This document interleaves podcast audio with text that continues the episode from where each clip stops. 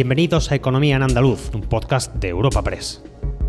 En este espacio repasamos cada semana las principales noticias económicas de nuestra comunidad. Estos son los temas que han marcado la información económica de Andalucía esta semana.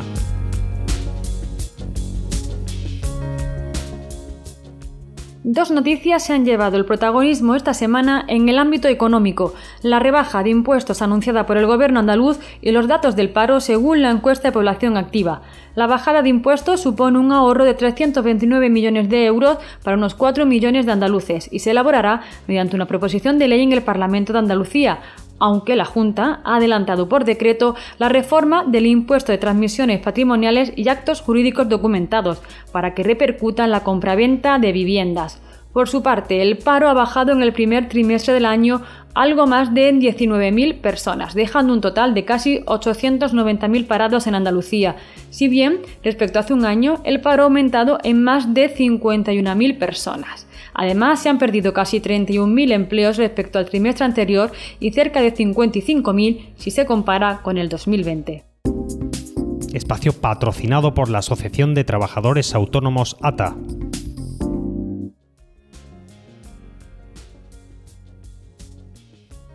La Junta ha aprobado una bajada de impuestos que beneficiará a 4 millones de andaluces y que supondrá un ahorro de 329 millones de euros.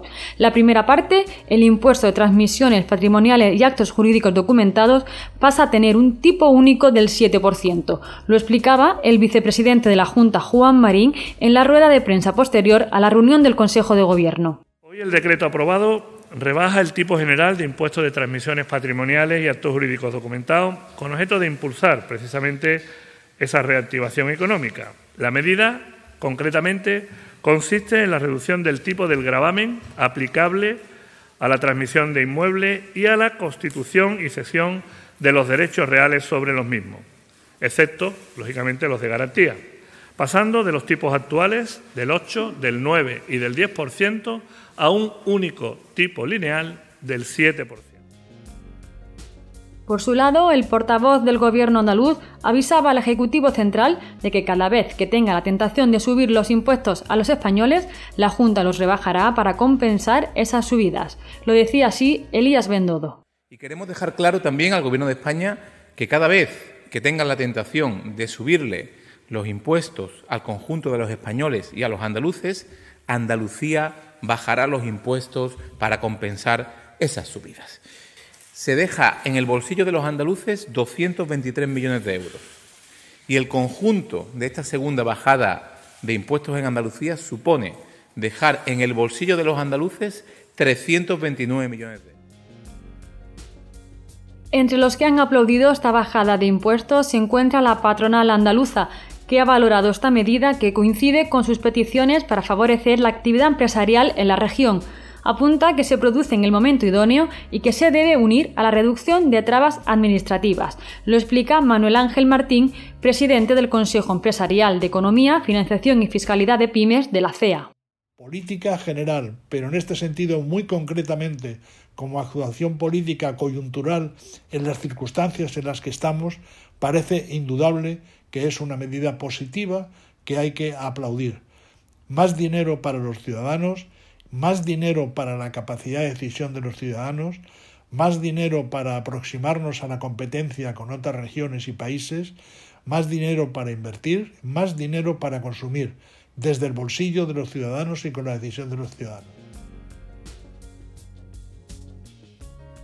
En la misma línea se ha mostrado el colectivo de autónomos, que ha considerado un gran acierto esta bajada de impuestos y más en un momento de crisis económica como la actual. Lorenzo Amor es el presidente de ATA. Desde luego valoramos y apoyamos este acuerdo de la Junta de Andalucía con el Partido Popular Andaluz, Ciudadanos Andalucía y Vox Andalucía para bajar los impuestos autónomos, a empresas y a ciudadanos. Eh, agradecemos, agradecemos este apoyo y desde luego creemos que este es el camino. Es el camino bajar impuestos para que todos nos podamos recuperar. En contra se ha posicionado el sindicato UGT, que creen que no es el momento de bajar impuestos, sino que hay que subirlos a las rentas más altas ante la crisis económica y social que viene. Además, reclama a las administraciones una mayor regulación del teletrabajo. Raúl Romo es el secretario institucional de UGT Andalucía. Entendemos como en estos momentos de gran dificultad para la ciudadanía andaluza se bajen unos impuestos solo a las clases más pudientes y a las clases que tienen, que tienen algo. Por tanto, le pedimos al Gobierno que reflexione esta bajada de impuestos y que se ponga en serio a trabajar por los que más lo necesitan en Andalucía, que son muchas personas.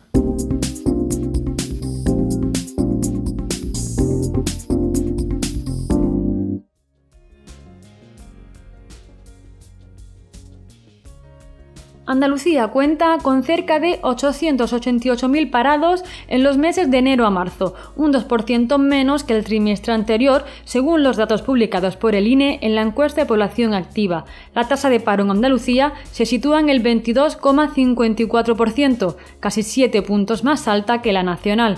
Las provincias de Cádiz y Sevilla son las que tienen mayor tasa de desempleo, mientras que Almería es la que cuenta con mejor tasa de actividad, un 61,32%. Así lo valora el secretario general de Empleo y Trabajo Autónomo del Gobierno andaluz, José Agustín González. Andalucía reduce en 19.300 su número de parados según la encuesta de población activa del primer trimestre. Un dato mm, algo que puede llevar a engaño, porque en realidad no puede valorarse como positivo, ya que puede verse más a cambios metodológicos de la EPA que a un descenso real del número de, desempleados. De hecho, el descenso del paro no ha venido aparejado de un aumento de la ocupación. Y sin embargo, sí que se ha producido un descenso muy considerable de los trabajadores activos, que en solo un trimestre descienden en 50.100 personas. Este considerable descenso de los trabajadores activos se ha producido porque la EPA sigue mostrando esa dificultad que tiene esta estadística, este modelo, para reflejar una situación económica excepcional generada por la pandemia. Por su parte, UGT y comisiones han puesto el foco en el aumento interanual del paro, unas 51.000 personas, y en la bajada de la ocupación, casi 55.000, por lo que ven un mercado laboral muy debilitado en Andalucía. Han vuelto a insistir al Gobierno en la derogación de la reforma laboral y en el incremento del salario mínimo interprofesional. Óscar Martín, secretario de Formación y Empleo de UGT Andalucía, enumeraba las reclamaciones del sindicato. Nuestro sindicato, la Unión General de Trabajadores, saldar esta deuda pasa por asegurar el empleo, por incrementar los salarios, por reformar las prestaciones por desempleo, por agilizar el ingreso mínimo vital o por elevar el salario mínimo interprofesional, por discriminalizar a los trabajadores, por reforzar la negociación colectiva y el diálogo social y pasa ineludiblemente por erradicar la precariedad y derogar las dos últimas reformas laborales. Tras conocer los datos del paro, los empresarios creen que la ligera mejoría llega por la apertura de restricciones y han pedido agilidad tanto en la vacunación frente al coronavirus como en la ejecución de las ayudas aprobadas por los gobiernos. Luis Fernández Palacios es el secretario general de la patronal andaluza. Necesitamos acelerar todo lo que es el plan de, vacunación e incluso que también pueda haber una mayor colaboración público-privada en, los programas de vacunación, dando entrada también al sector sanitario privado y dando entrada también a las, mutuas para que puedan ampliar el número de, vacunaciones y al mismo tiempo también que, que, los estímulos que se han acordado en el ámbito del diálogo social pues se pongan en marcha con la máxima aceleración. Del 1 al 30 de abril, solicita plaza en las escuelas y centros infantiles públicos o adheridos al programa de ayudas de Andalucía, una educación que favorece las habilidades sociales, que pone en valor la igualdad de oportunidades y previene el fracaso escolar. Contamos con profesionales comprometidos en espacios seguros, en el primer escalón hacia el éxito educativo. Trabajamos por una educación en mayúsculas. Más información en www.juntadeandalucía.es. Junta de Andalucía. Una de las noticias más esperadas ha sido la vuelta a la movilidad entre las provincias andaluzas, que es posible desde este jueves y tras casi cuatro meses cerradas, si bien se mantiene el cierre perimetral de la comunidad. Hosteleros, comerciantes y establecimientos hoteleros han valorado esta deseada reapertura y la ampliación de horarios también aprobada. Lo explica Norberto del Castillo, presidente de la Federación Andaluza de Empresarios de Playa una situación esperada, ya hace tiempo esperando que se consiguiera. Lo que pasa es que hay una cierta duda en que el volumen de la pandemia todavía los contagios son altos y a ver si el público va a tener cierto recelo al reemplazamiento con esta situación. Pero de momento es una buena noticia y esperemos que esto pueda animar un poco uh, el desastre económico que tiene el sector ya durante dos años. Esta movilidad entre provincias ya se ha notado en las reservas hoteleras, que en el caso de Cádiz han aumentado hasta un 15% en algunos establecimientos. Estefan de Klerk es el presidente de la Asociación Provincial de Hoteles de Cádiz. Pues eh, sí se ha notado para este fin de semana un aumento de reservas. Creemos que Cádiz como provincia pues va a ser una de las grandes beneficiadas, tanto por su naturaleza como por sus playas y ha habido un aumento de momento en este día, día y medio eh, o día de eh, pocas horas de, de esta nueva medida, ha habido de momento en algunos hoteles un aumento de ocupación en torno a un 15%.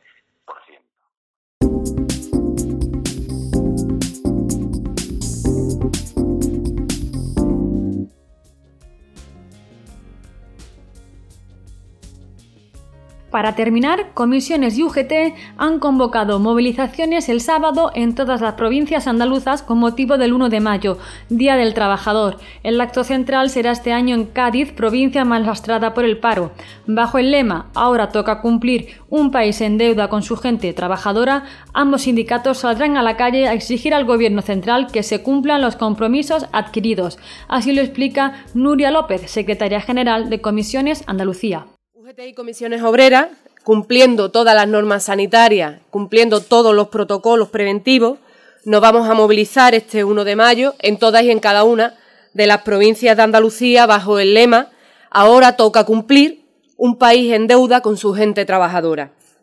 El acto central de, de esta convocatoria de este primero de mayo va a tener lugar en la provincia de Cádiz, porque es una de las provincias más golpeadas por el paro, por la precariedad, por la inestabilidad, por los bajos salarios.